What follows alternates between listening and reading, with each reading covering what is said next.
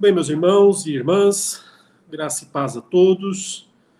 Vamos para a nossa aula da EBD, da Escola Dominical, aqui na Igreja Presbiteriana de Santo Amaro. E nós estamos é, estudando teologia sistemática, né, como os irmãos sabem muito bem. Uh, eu e o presbítero Solano temos ministrado esses tópicos doutrinários de uma maneira sistemática, ou seja, tentando sempre abordar é, o tema da perspectiva é, da Bíblia como um todo, né, quando é possível, obviamente. Uh, estamos falando sobre a doutrina do Espírito Santo, né, a doutrina é, chamada pneumatologia. Até aqui nós já estudamos sobre a pessoa e a obra do Espírito Santo, sua divindade, né, a sua obra como aquele que vem para ser o consolador, o aplicador dos benefícios da salvação sobre o povo de Deus. Já falamos sobre o batismo com o Espírito Santo, já falamos sobre uh, os dons espirituais, já falamos sobre plenitude do Espírito. E temos um assunto para tratar hoje ainda, que é um assunto que, em geral, também desperta muita dúvida e muita curiosidade por parte dos irmãos, né? que é o chamado pecado é, contra o Espírito Santo, é, ou o pecado sem perdão. Então, nosso assunto hoje é tratar sobre esse, esse assunto, esse tópico, o pecado sem perdão, que é, na verdade, o pecado contra o Espírito Santo. Nós vamos começar lendo algumas passagens, né? A primeira é aquela passagem é, clássica sobre o assunto, que está lá em Mateus, no capítulo 12, nos versículos uh, 31 e 32. Então, veja aí o que está escrito. O Senhor disse o seguinte: Por isso, digo a vocês que todo pecado e blasfêmia serão perdoados aos homens, mas a blasfêmia contra o Espírito não será perdoada. Se alguém disser alguma palavra contra o Filho do Homem, isso lhe será perdoado. Mas se alguém falar contra o Espírito Santo, isso não lhe será perdoado, nem neste mundo, nem no porvir. Então, observe né, que aqui nós temos uma, uma distinção, Jesus mesmo está fazendo uma distinção.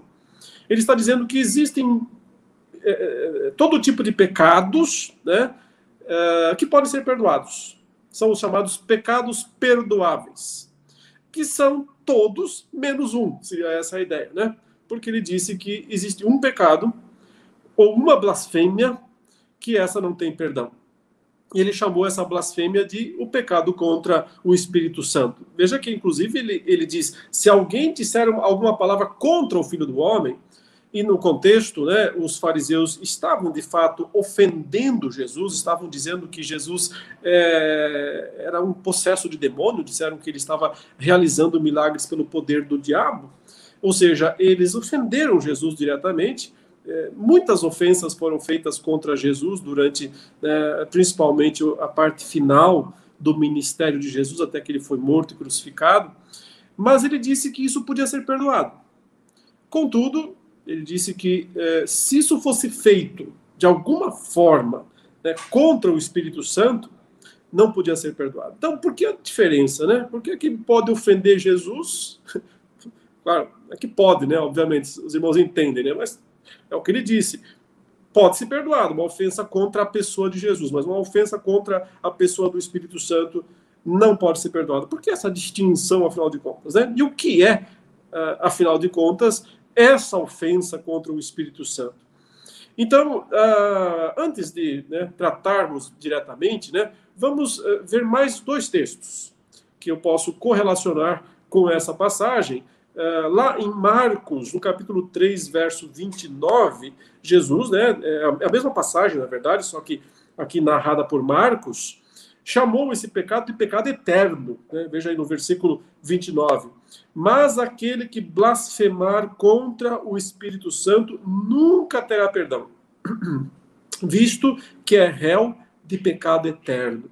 Então você percebe que é um, um pecado que vai ficar para sempre com a pessoa. Se a pessoa cometeu esse pecado, ela simplesmente né, se coloca para além de toda possibilidade de salvação. Não é mais salvação. Não tem como ser salva. É isso que Cristo está dizendo. Não adianta. Se a pessoa cometeu esse pecado para a morte, esse pecado sem perdão, esse pecado eterno, uh, simplesmente acabou. não tem chance. Não importa o que venha acontecer ou deixar de acontecer, não tem salvação para essa pessoa.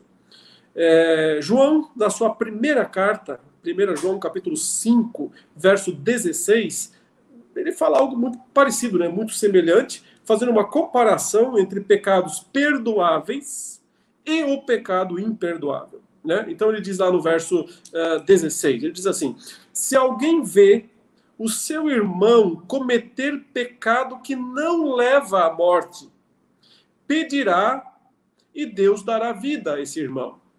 Isso aos que cometem pecados que não levam à morte. a ideia aqui, né? Pecados que não são justamente um pecado mortal, um pecado contra o Espírito Santo. Há pecado que leva à morte. E por esses não digo que se deva pedir toda injustiça é pecado. Ou seja, tem muito tipo de pecado. Mas há pecado que não leva à morte, ou seja, não é o pecado para a morte. E aí ele diz: Sabemos que todo aquele que é nascido de Deus não vive em pecado, porque quem é nascido de Deus guarda a si mesmo e o maligno não pode tocar nele. Sabemos que somos de Deus e que o mundo inteiro jaz no maligno. Então, irmãos, o ponto aqui né, de João é o mesmo lá de Jesus. Ele está dizendo: é, se você vê uma pessoa cometendo um pecado, entre várias injustiças e vários pecados que existem, e você então é, interceder por essa pessoa, né, é possível que ela se arrependa desse pecado e seja salva, né, seja perdoada desse pecado. Mas existe um pecado que ele diz: olha, por isso não adianta nem pedir, porque é um pecado para a morte é um pecado que leva à morte. Aqui a morte é certamente a morte espiritual, né? a morte eterna. Uh, e esse pecado ele diz que não tem perdão. Então percebemos que se provavelmente se trata mesmo né, de um único pecado, esse que Jesus falou em Mateus 12, 31, 32, em Marcos 3, né, também no verso 29, e o que João menciona na sua primeira carta, no capítulo 5, verso 16. Mas muito bem, vamos então agora de uma forma tentar ser um pouco didático, né, nessa nossa exposição. Eu gostaria primeiramente de dizer o que esse pecado não é, porque a gente tem muita confusão sobre isso, né? E depois então vamos é, é, tentar definir exatamente o que o pecado é. O que, que é esse pecado contra o Espírito Santo? Primeiro eu falar do que, que não é o pecado contra o Espírito Santo. Então veja, o próprio Jesus disse, não é necessariamente ofender a pessoa de Cristo né, é, dizer alguma ofensa contra Cristo não é o pecado contra o, o Espírito Santo. Uh, eu posso dizer, inclusive, que também não é necessariamente um ato né, de negar a Cristo em alguma ocasião. É, claro que nós somos é, fortemente né, exortados pela Escritura a nunca negarmos a Jesus. Até porque ele disse, né? Aquele que me negar diante dos homens, eu o negarei diante de meu Pai que está nos céus. Mas isso se entende, né? Uma vida de negação. Uma, uma negação que vai até o fim da vida, mais ou menos isso, né? Porque se nós lembrarmos, né, o próprio Pedro negou a Jesus. Ele negou a Jesus três vezes, né? Na noite em que Jesus foi traído e aprisionado, né, entregue para ser é, julgado e depois crucificado. E Pedro negou a Jesus. Mas é, aquilo não foi o pecado imperdoável, não foi o pecado sem perdão. Tanto é né, que Jesus o perdoou depois. É, é, Pedro negou a Jesus, daí o texto diz que ele foi embora, que ele chorou né, amargamente, e, e levou vários dias, né? Não, não, aconteceu imediatamente. Jesus apareceu para os discípulos no domingo uh, de Páscoa, né, no primeiro dia da semana, quando ele ressuscitou. Ele falou, né, mandou um recado para Pedro e disse: Olha, eu vou falar com Pedro lá na Galileia. Nós vamos conversar lá na Galileia. Lá tudo começou, né? E Jesus, então, os, os discípulos vão para Galiléia, voltam, né, estavam em Jerusalém, estavam lá no sul da Judéia, voltam para o norte é, do território de Israel, é, vão pescar lá no, no mar da Galiléia, o lago né, de Genezaré, onde tudo começou, exatamente onde Jesus os chamou, e lá Jesus se reencontra com eles e com Pedro, e tem aquela conversa particular com Pedro, em que ele diz agora, né, eles comem, jantam, né, tinham pescado, acho que almoçaram, né? E na sequência, Jesus chama o Pedro para ir conversar em particular e pergunta três vezes para Pedro: Pedro, tu me amas, né? Então, nós percebemos que, como Pedro negou Jesus as três vezes, Jesus faz essas três perguntas a Pedro para revelar a Pedro a sua fragilidade, né? A sua incapacidade, na verdade, de amar a Cristo perfeitamente. E Pedro parece reconhecer isso, que ele realmente não consegue amar a Cristo perfeitamente, como Cristo o ama, né? Cristo nos ama perfeitamente, mas nós nunca conseguiremos amá-lo com essa mesma perfeição. Né? E o Senhor sabe disso. E por isso que, uh, mesmo um pecado como aquele, né, de negar a Jesus, uh, foi perdoado por Jesus. Claro, porque Pedro se arrependeu, né, voltou, enfrentou as consequências do seu pecado, não fugiu, né? ele fez toda. Uh, cumpriu todo o ritual do arrependimento, né, toda a trajetória necessária do arrependimento verdadeiro e foi perdoado por Jesus. Então, veja, o pecado contra o Espírito Santo não é, então, negar a Jesus em algum momento de extrema pressão.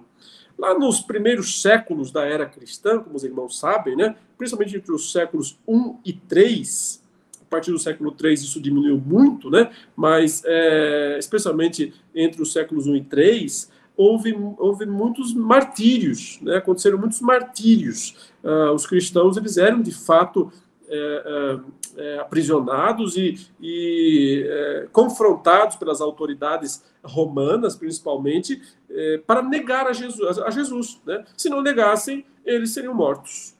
E, evidentemente, muitos cristãos foram mortos porque não negaram a Cristo, não reconheceram os deuses romanos, né, e continuaram afirmando que só, é, é, que só Jesus Cristo é o Senhor e o Salvador. E foram mortos por isso. Mas é, nem todos tiveram essa mesma coragem, né? E muitos é, negaram a Jesus, sim, em alguns momentos de pressão, né, de medo, é, de angústia, né, de, e, depois, né, é, é, é, não dá para pensar que, que todos tenham sido condenados ao inferno, né? todos aqueles que, numa situação de muita pressão, negaram a Jesus. Assim como o Senhor é, é, deu né, uma segunda chance para Pedro, né, ele se arrependeu e o Senhor mandou ele pastorear as ovelhas, é bem provável que é, muitos que tenham negado a Jesus e se arrependido de fato depois da própria negação né, tenham sido né, confirmados na salvação, não tenham sido condenados. Mas, claro, é necessário que aconteça esse arrependimento, essa confirmação. Então, o, a negação teria que ir até o fim da vida, né, para que não tivesse perdão. Isso já começa a nos mostrar, de fato, o que é o pecado contra o Espírito Santo. Mas vamos lá, vamos, vamos por partes, vamos por calma. Bom, se por um lado eu posso dizer que não é nenhuma negação direta da pessoa de Cristo, é, e nenhuma ofensa verbal a Cristo, né, chamar algum nome terrível contra Jesus, porque isso é um pecado, mas pode ser perdoado se a pessoa se arrepender e crer no perdão. Do mesmo modo, não é necessariamente ofender verbalmente o Espírito Santo, né?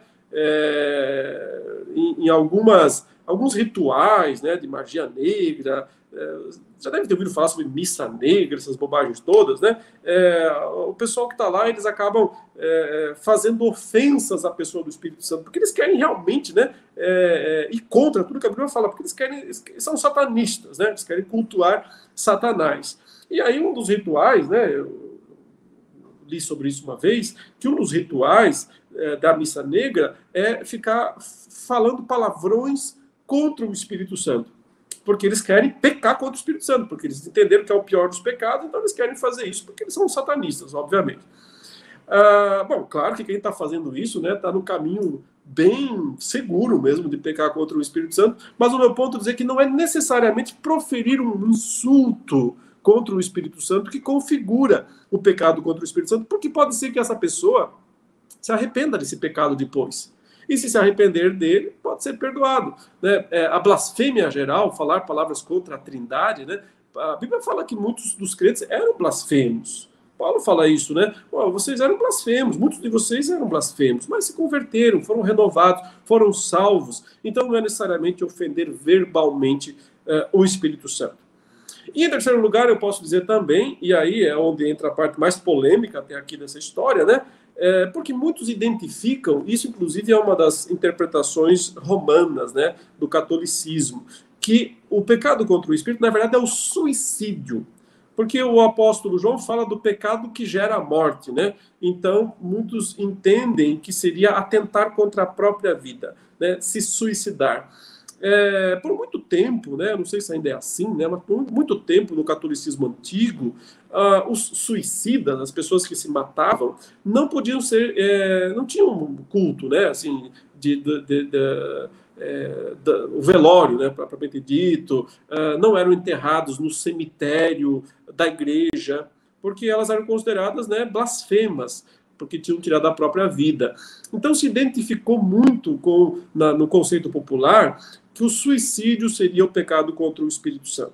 Né? Mas eu vou afirmar aqui categoricamente que não é necessariamente, não é necessariamente, porque é, o suicídio ele pode ser o resultado de uma situação de extrema pressão, né? Pessoas com problemas mentais, crentes, depressão terrível, acaba no momento derradeiro, né, atentando contra a própria vida.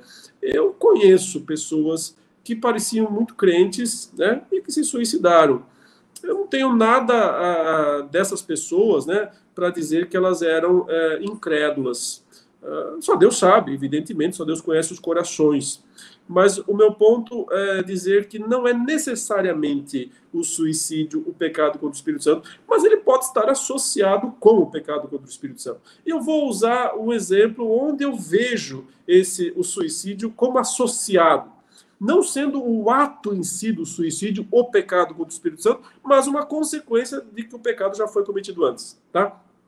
Então é o caso de Judas, né? Porque se eu citei agora há pouco o caso de Pedro, é interessante que os dois, né, na mesma noite, eles fizeram esse ato contra Jesus. Pedro e Judas, né? A gente sabe, na mesma noite, Judas traiu Jesus, né? O entregou lá, o beijou e trouxe a escolta de soldados. Jesus foi preso, né? Foi levado para ser julgado e tudo mais por instrumentalidade de Judas, inclusive possuído por Satanás, né? Satanás entrou em Judas antes da ceia, Antes ainda disso, né, já tinha entrado quando Judas foi lá vender Jesus pelas 30 moedas de prata.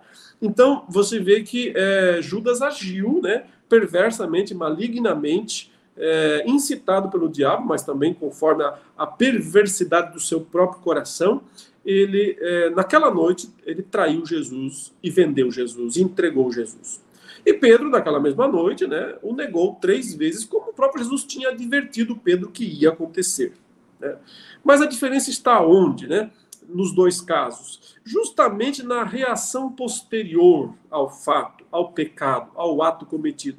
Como já disse, Pedro se arrependeu de fato, né? voltou, confessou, encarou as consequências do pecado. Não deve ter sido fácil para Pedro encarar os outros apóstolos, né? Eles sabiam que ele tinha negado a Jesus, e não deve ter sido muito simples isso, não, né? Saber aquele momento particular que Jesus nos chama para conversar. É, foi muita vergonha, foi muita exposição pública, né? Não teve como fugir da exposição pública. Aliás, Pedro permanece até hoje como um exemplo de exposição pública do pecado que ele cometeu, mas do qual ele se arrependeu e foi perdoado. Mas Judas não, né? Judas não volta. Ele até sofre pelo que ele fez, né? A Bíblia diz que ele, ele também teve um arrependimento, um tipo de arrependimento, né? Alguns preferem falar em remorso, né? Um sentimento de culpa pelo que ele fez. Ele também, né? É, deve ter chorado, né? Pelo, pelo ato cometido e tudo mais. Mas a atitude final dele é de puro desespero e não de fé, né? E aí está a diferença. Desespero versus fé. A atitude de Pedro é de fé. Ele peca terrivelmente, se arrepende e crê no perdão. Por isso que ele volta, confessa, se arrepende, né? Se arrepende, confessa e muda. E é perdoado. Judas não, ele não tem fé, ele não tem esperança. Ele até tem pesar, mas não tem esperança, não tem fé. Então ele vai e dá cabo da própria vida, ele se mata. Sem dúvida, Judas é um desses blasfemos contra o Espírito Santo, né? Um desses pecadores contra o Espírito Santo. Mas o momento em que ele pecou contra o Espírito Santo não foi quando se suicidou, mas antes disso, quando negou de forma definitiva Jesus. E ele fez isso, né? Quando ele é, vai é, entrega Jesus, vende Jesus, é, mesmo quando ele joga de volta as moedas né, é, é para o, é, o templo é, que ele recebeu, não é um ato de arrependimento, né? é um ato de desespero. Ele não tem fé, não tem esperança do perdão. E por isso mostra que ele já cometeu o pecado contra o Espírito Santo. Porque o Espírito Santo não está mais ali convencendo ele, como convenceu Pedro, né, a retornar e a se humilhar e a se arrepender. E por isso Judas vai e se mata. Nesse caso, né, o suicídio de Judas, ele está ligado ao pecado contra o Espírito Santo, mas não é o pecado contra o Espírito Santo. Ele é uma consequência do pecado contra o Espírito Santo. Porque Judas pecou contra o Espírito Santo, ele não consegue mais se arrepender. Não tem como se arrepender do pecado que ele cometeu. E como ele não consegue se arrepender, é impossível que ele se arrependa, né? Ele foi e se matou. Mas se ele não tivesse se matado e continuasse tivesse vivido mais é, 60 anos, ele estaria condenado da mesma maneira. Perdido da mesma maneira. Ele podia morrer de velho, mas estaria perdido da mesma maneira porque tinha cometido o pecado contra o Espírito Santo. Né? Então, ah, só para esclarecer, né, que o suicídio não é em si mesmo o pecado contra o Espírito Santo, mas às vezes ele é a consequência de alguém que pecou. Mas uma pessoa que nunca conheceu a Cristo, que nunca conheceu a Deus e se suicida, ele não pecou contra o Espírito Santo. Entende? Porque é, agora eu quero passar a falar especificamente do que é o pecado contra o Espírito Santo. Você vai perceber que o pecado contra o Espírito Santo é, na verdade, né, um ato consciente, deliberado, de negar o Evangelho o evangelho da salvação, né? negar Cristo é, é, de forma definitiva, consciente, definitiva, cabal. Né? A pessoa toma esse ato como Judas. Né? É, é, só um Judas pode pecar contra o Espírito Santo. Por que eu digo só um Judas, alguém como ele? Porque Judas era o quê? Um discípulo de Jesus. Jesus o conhecia pessoalmente, ele conhecia Jesus pessoalmente. Jesus o chamou para ser um apóstolo. Ele é, é, participou do ministério de Cristo, ele ouviu as pregações de Jesus, ele viu os milagres que Jesus realizou, certo? Então, observe, ele foi bombardeado, né? Pelo evangelho o tempo todo. Ele, ele viu a verdade do evangelho, ele, ele não tinha como negar aqueles fatos. Mesmo assim, negou. É nisso que está o pecado contra o Espírito Santo. Porque é o Espírito que tenta nos convencer do pecado, da justiça, do juízo, não foi o que Jesus disse? O Espírito vem para nos convencer do pecado, da justiça e do juízo. Então, ele usa os fatos do Evangelho e os fatos da nossa própria vida pecaminosa para nos convencer dessas coisas. O que, que o, o blasfemo faz? Ele rechaça isso. Ele é, é, resiste a isso de uma maneira que não, uh, que não tem como, né? O Espírito Santo não vai convencê-lo. E aí, quando há esse, esse ato né, de rechaçar a mensagem que ele conhece, porque não tem como pecar contra o Espírito se você não conhece o Evangelho. Você vai ser condenado se não conhece o Evangelho, mas por outros pecados, não pelo pecado contra o Espírito. Porque só peca contra o Espírito quem conhece o Evangelho e renega o Evangelho. Quando Jesus falou aos fariseus né, sobre isso, é, e disse que eles estavam blasfemando contra o Espírito Santo, lá em, em Mateus 12, né, é, veja que os, o, um pouquinho antes, no versículo 23, é, eles, eles, a, a multidão ali estava convencida de que Jesus era o Messias verdadeiro e toda a multidão se admirava e dizia: é, Não seria esse por acaso o filho de Davi? Né? Ou seja, a multidão estava pendendo para o lado de Cristo de admitir que ele era o filho de Deus, o filho de Davi, o Messias. Mas não fazia isso também abertamente porque tinha medo da opinião dos fariseus. E aí os fariseus entram em cena rechaçando isso. Mas os fariseus, ouvindo isto, diziam: Este não expulsa demônios senão pelo poder de Beuzebu, o maioral dos demônios. Então, note, é, é aqui que está a blasfêmia contra o Espírito Santo. Não é o que eles falaram propriamente, entende? Não é a pronúncia, não é a palavra que eles disseram. É a motivação. Porque esses fariseus eram mestres da lei. Eles conheciam o Antigo Testamento. Aliás, alguns sabiam de cor o Antigo Testamento. Uma das é, práticas judaicas religiosas é decorar a Torá, né? decorar os salmos, decorar é, parte dos profetas. É, e esses, esses homens, eles sabiam muito bem a palavra, eles conheciam muito bem o Antigo Testamento, as Escrituras. E quando Jesus veio, como o filho de Davi, veja que a multidão que está ali não tem essa compreensão, porque não são letrados, eles não conheciam completamente o Antigo Testamento. E mesmo sem conhecer, a multidão está na dúvida, ah, acho que é o filho de Davi, esse daí. Os fariseus que tinham tudo para dizer é ele, o filho de Davi, porque tinham todas as provas diante dos seus olhos, o que, que eles fazem? eles não admitem, porque eles não querem aquele Messias. Então eles diz, não, ele tá, ele faz milagres, é verdade, eles não podem negar os milagres de Jesus, porque ele estava expulsando demônios, né? Podiam negar os milagres, mas eles atribuem né, os milagres de Jesus ao próprio diabo. Então, conscientes, sabendo dos fatos, conhecendo a Bíblia, né, é, é, tendo todas as, as provas diante dos seus olhos de que Jesus era o Messias, eles disseram: ele não é o Messias e ele é um enviado de Satanás. Entende? É, é esse é o pecado contra o Espírito Santo. Só peca contra o Espírito Santo quem recebeu muito conhecimento do Evangelho, da palavra, e mesmo assim, né, tendo todas as provas, as evidências da verdade dos seus olhos, ele nega. E blasfema, atribui ao diabo, né, e assim por diante, é, a obra de Cristo. É nisso que se configura o pecado contra o Espírito Santo. Veja que em Atos, capítulo 7, no versículo 51, é disso o, o que Estevão, antes de ser apedrejado, uh, acusa os mesmos fariseus. Né? Ele, lá, é, é, durante o longo capítulo de Atos, capítulo 7, né, ele está fazendo um longo discurso falando sobre né, quantas vezes no Antigo Testamento o povo de Deus resistiu ao Espírito Santo. E aí, agora ele está falando com os fariseus. Ele fala: vocês são homens teimosos e incircuncisos de coração e de ouvidos. Vocês sempre resistem ao Espírito Santo. Vocês fazem exatamente o mesmo que fizeram os seus pais.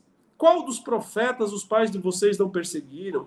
Eles mataram os que anteriormente anunciavam a vinda do justo, do qual vocês agora se tornaram traidores e assassinos. Vocês que receberam a lei por ministério de anjos e não aguardaram. Olha a reação. Ao ouvirem isto, ficaram com o coração cheio de raiva e rangiam os dentes contra ele.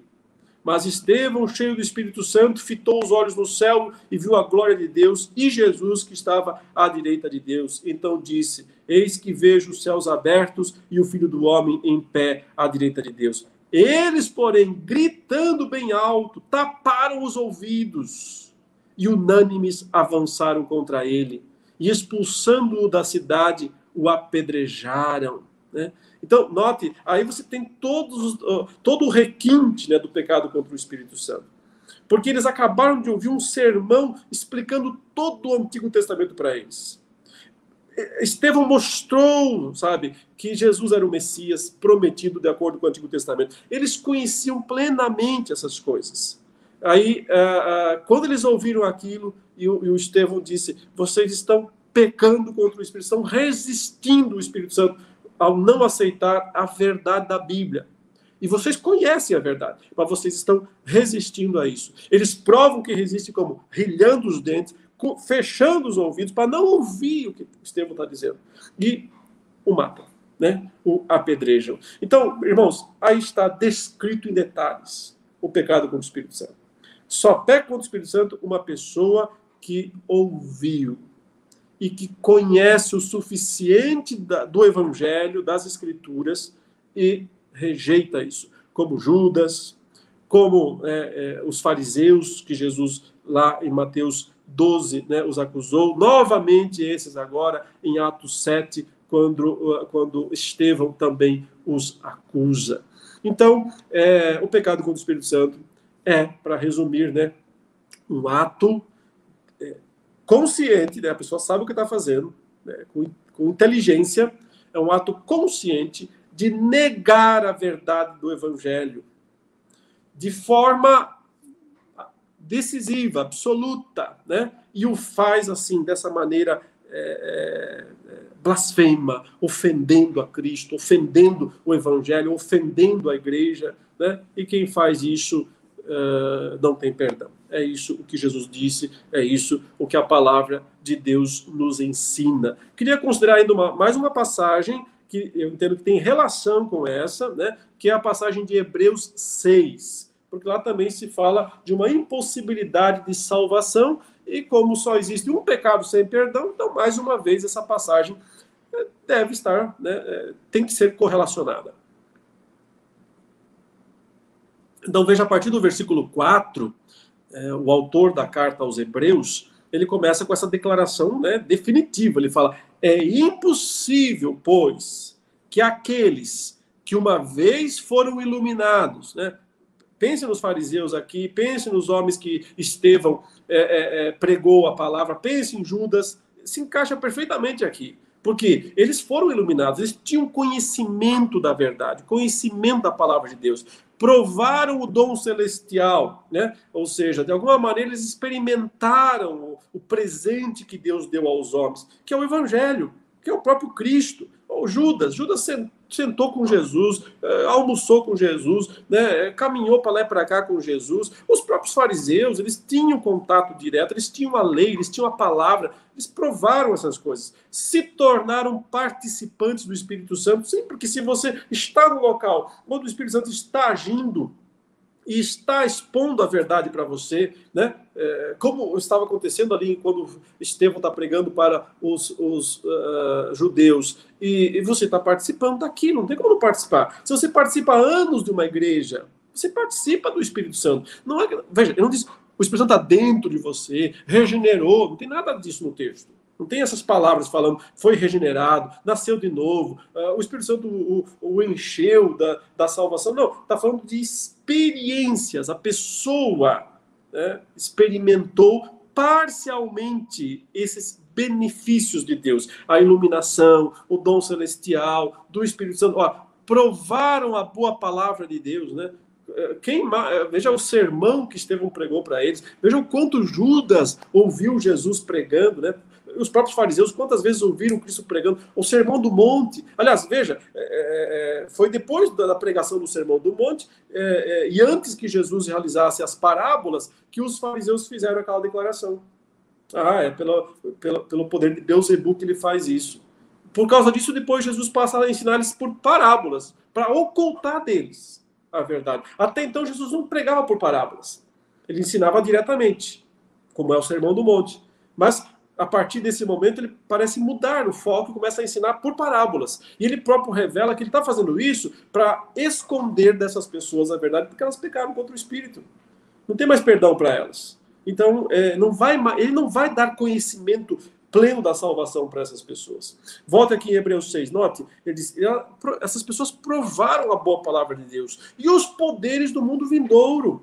Provavelmente os milagres, né, os sinais de Deus, é, tantos milagres que uh, as pessoas enxergam, né? mas não se arrependem. Por isso ele fala, e caíram. Quem experimentou tudo isso e caiu, né? e caíram, sim, é impossível outra vez renová-los para arrependimento, visto que de novo estão crucificando para si mesmos o Filho de Deus e expondo a zombaria. Né? Porque é, eles estão tornando inútil a morte de Cristo. Se eles é, de alguma forma, né, renegam a Cristo. É, é, Para que houvesse um outro arrependimento, seria o mesmo que Jesus morrer de novo. Seria isso que é, o autor aos Hebreus está falando aí.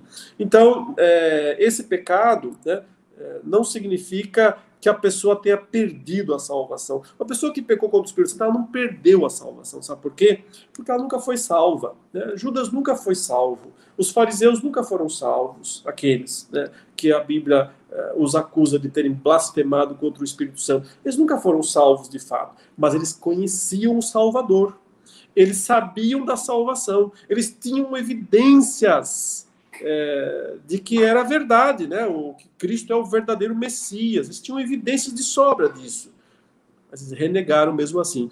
Então, é, o pecado do Espírito Santo é quando a pessoa recebe muitos né, benefícios de Deus espirituais, não é regenerada, não se converte, né, e depois, mas entende, ela rejeita de uma maneira definitiva. Aqui mesmo em Hebreus 6, a gente vê isso na sequência, porque ele diz assim no verso 7, olha, porque a terra que absorve a chuva, que frequentemente cai sobre ela e produz plantas úteis para aqueles que a cultivam, recebe bênção da parte de Deus. Mas se produz espinhos e ervas daninhas, é rejeitada e está perto da maldição, o seu fim é ser queimada. Então, a comparação de, que o autor está fazendo aqui aos Hebreus é isso, né? Ou seja, uma terra que recebeu muita chuva, muita, muita, muita chuva. Então, ela tem a obrigação né, de produzir uh, bons frutos, porque ela recebeu muita coisa.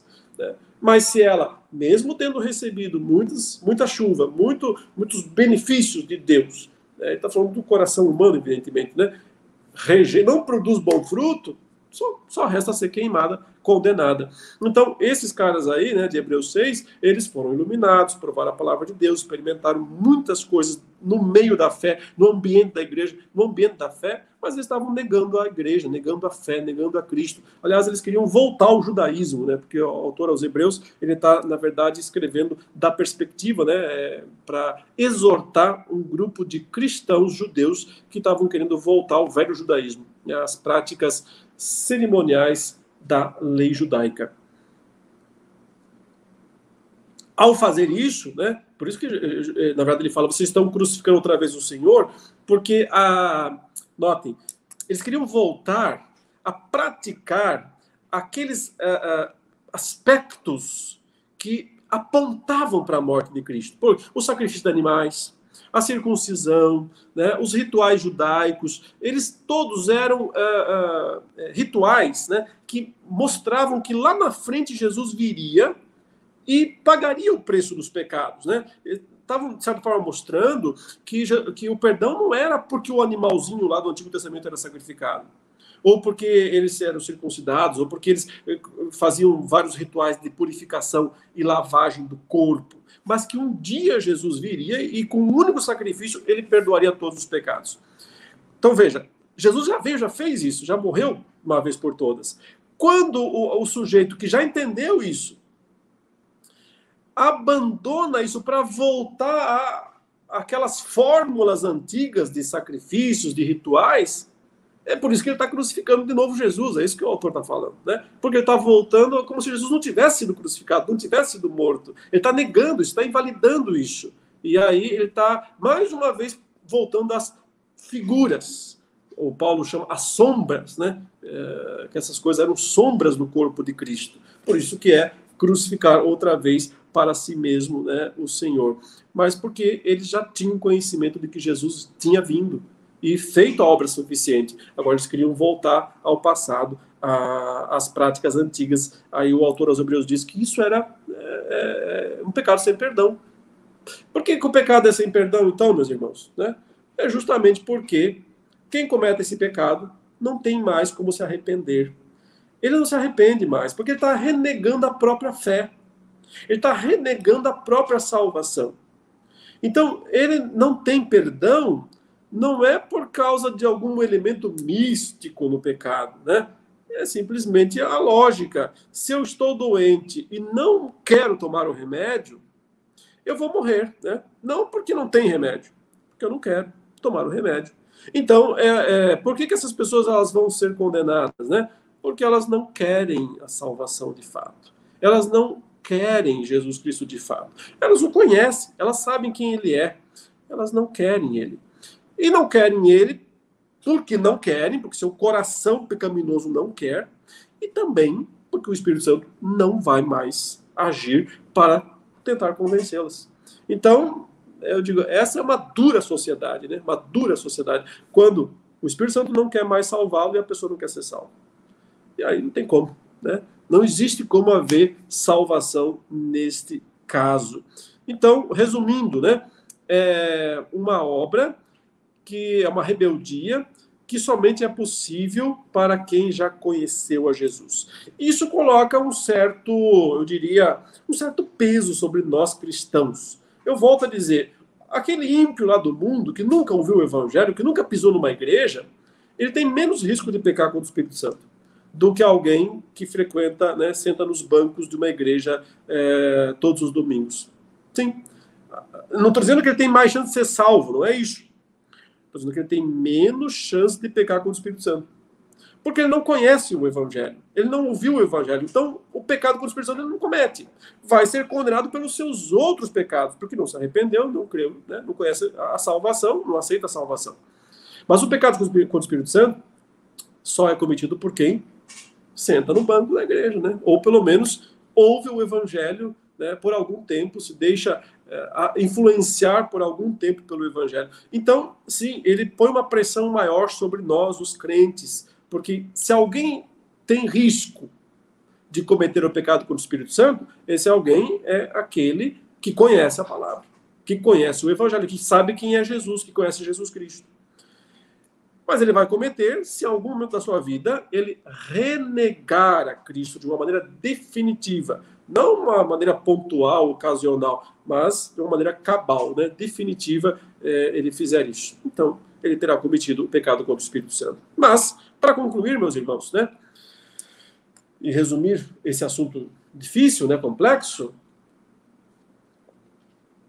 a gente pode dizer que o verdadeiro crente ele não vai cometer o pecado contra o Espírito Santo. E por que ele não vai cometer o pecado contra o Espírito Santo? Porque o Senhor Jesus deixou isso claro várias vezes. Né? Jesus disse que ele era o bom pastor, que conhecia as suas ovelhas e que cuidava delas e não deixaria nenhuma delas se perder. Veja, tem duas ovelhas ali, né? Na verdade, uma ovelha e um bode, né? Pedro e Judas. Na mesma noite, os dois negaram a Jesus. E antes disso, Jesus alertou os dois, mas só falou de um sobre salvação, de Pedro. Ele disse: Pedro, eu roguei ao Pai para que a tua fé não morra. Né? Mas não fez isso por Judas. Por Judas ele disse: Judas, né, você vá e faça o que você tem que fazer, aquilo que já está no seu coração fazer. Então, Judas não era uma ovelha verdadeira de Cristo, não era uma ovelha de fato de Jesus, né? Pedro era.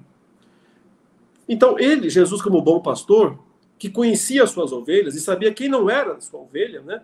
Ele guardou Judas, porém, não, é, perdão, guardou Pedro, porém não guardou Judas. Né? Então, é, por que, é que as verdadeiras ovelhas não vão pecar contra o Espírito Santo? Embora, infelizmente, elas possam cometer pecados tão terríveis quanto o pecado de Pedro. Não vão se perder, não vão pecar contra o Espírito Santo, porque Jesus não vai deixar ele não vai nunca desistir dessa ovelha, né? Ele vai até o final e vai cuidar dela e vai resgatá-la e vai trazê-la de volta. Porque uma vez que nós fomos de fato selados com o Espírito Santo, esse Espírito não vai embora. É, e não vai permitir, né? Veja, Romanos 8 fala que se nós temos o Espírito de Cristo, nós somos dele diz que por isso a gente clama Abba Pai, nós somos filhos. Não dá para deixar de ser filho de Deus. Se você foi nasceu como filho de Deus, você vai ser filho de Deus até o fim. Uh, uh, o Espírito intercede por nós com gemidos inexprimíveis, né? E por isso uh, Paulo fala: nada nem ninguém pode nos separar do amor de Deus que está em Cristo Jesus. Então, o verdadeiro filho de Deus, ele será guardado por Deus até o final. Né? E esse texto também de 1 João 5,16, que nós vemos no começo, mostra isso também, que Deus guarda o seu povo para que não peque contra né, o Espírito, para que não peque para a morte. Nós seremos protegidos até o final. Aquele que é nascido de Deus, diz o verso é, 18, não vive em pecado porque quem é nascido de Deus guarda a si mesmo. Uh, o sentido aqui, né, uma outra tradução anterior falava assim, uh, uh, que é Jesus quem nos guarda. São as duas coisas. Né? O Senhor nos guarda de não pecarmos contra o Espírito Santo e, ao mesmo tempo, também o Espírito Santo em nós nos guarda desse pecado. Porque eh, viver em pecado aqui significaria né, ficar no pecado até o fim. Ficar na negação, no pecado para a morte, até o fim. Uh, isso não vai acontecer com quem nasceu de Deus, com quem nasceu de novo, porque o Senhor o guardará desse pecado. Como sabemos, né? Na prática, né, vendo uh, se nós continuamos confessando né, Jesus diante dos homens. Enquanto nós estivermos confessando a Jesus diante dos homens, significa que nós não pecamos contra o Espírito Santo. Enquanto estivermos nos arrependendo dos nossos pecados, sinceramente tristes por causa deles, nós não pecamos contra o Espírito Santo. Geralmente eu recebo consultas, né? Eh, pessoas na dúvida, mandando e-mail, perguntas, é, e muitas eu resumo assim, né? A, a, é bem comum ouvir esse tipo de fala. Pastor, eu estou muito preocupado, porque eu acho que eu fiz uma coisa tão grave que eu pequei contra o Espírito Santo. E eu estou com muito medo de que eu não possa ser perdoado e que eu não tenha como ser salvo. Eu, eu, já ouvi muitos e-mails assim, muitas é, perguntas assim, sabe? E a minha resposta é o seguinte: olha, o simples fato de você estar escrevendo isso já mostra que você não pegou contra o Espírito Santo. O seu pecado foi grave, você tem que se arrepender, não estou negando esse, esse, ponto, né? Mas eh, não foi pecado contra o Espírito. Porque se fosse o pecado contra o Espírito, você nem escreveria para mim. Você não estaria nem preocupado com isso. Você estaria bravo com Deus, furioso com o Evangelho, é, rilhando os dentes, igual né, os eh, fariseus lá que investiram contra o Estevão, tapando os ouvidos para não ouvir a palavra. Se você quer ouvir a palavra de Deus, se você está contristado, triste por causa do seu pecado, isso é uma evidência. Aí está a evidência de que você não pegou contra o Espírito. Pecou, pecado grave, se arrependa, né? Muda e tal, mas não foi o pecado contra o Espírito. Porque quem peca contra o Espírito não se arrepende. Não se entristece dessa maneira. O máximo que ele faz é igual Judas, né? tem aquele remorso lá, mas ele não tem esperança, não volta, não busca o perdão, não quer ser perdoado. Então, é, o grande consolo, eu diria, né, que nós temos a respeito disso é que é o Senhor que nos guarda. É o bom pastor Jesus Cristo que guarda as suas ovelhas. Nós somos ovelhas de Cristo. E vamos orar. Ó Senhor, muito obrigado pela tua palavra que nos instrui, nos ensina e nos dá esperança. Esperança de que a salvação não pertence a nós mesmos, não está em nós mesmos. Antes é uma obra completa, perfeita, que o próprio Senhor realizou por nós. Obrigado pela certeza da fé em nossos corações, pela certeza da esperança. Mesmo pecando, muitos pecados e graves, ainda podemos ser perdoados de todos eles e continuarmos salvos, regenerados na tua presença. E como a tua palavra mesmo nos diz, né, que, que tu nos guardes de pecar esse pecado contra o Espírito, que nós jamais venhamos a renegar de forma tão blasfema a pessoa de Cristo que não possamos mais ser salvos. Temos a certeza de que isso jamais acontecerá, porque quem nos guarda é tu mesmo, o bom pastor. Nós oramos em nome de Jesus. Amém. É isso, meus queridos. Deus abençoe a todos e até a próxima aula, se Deus quiser.